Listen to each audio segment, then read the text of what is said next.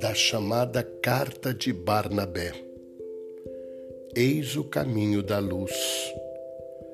Terás veneração por quem te formou. Darás glória a quem te remiu da morte. Serás simples de coração e rico no espírito. Não te juntarás aos que andam pelo caminho da morte.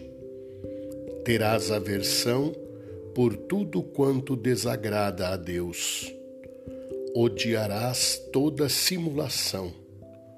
Não desprezes os mandamentos do Senhor. Não te exaltes a ti mesmo. Sê humilde em tudo não procures tua glória.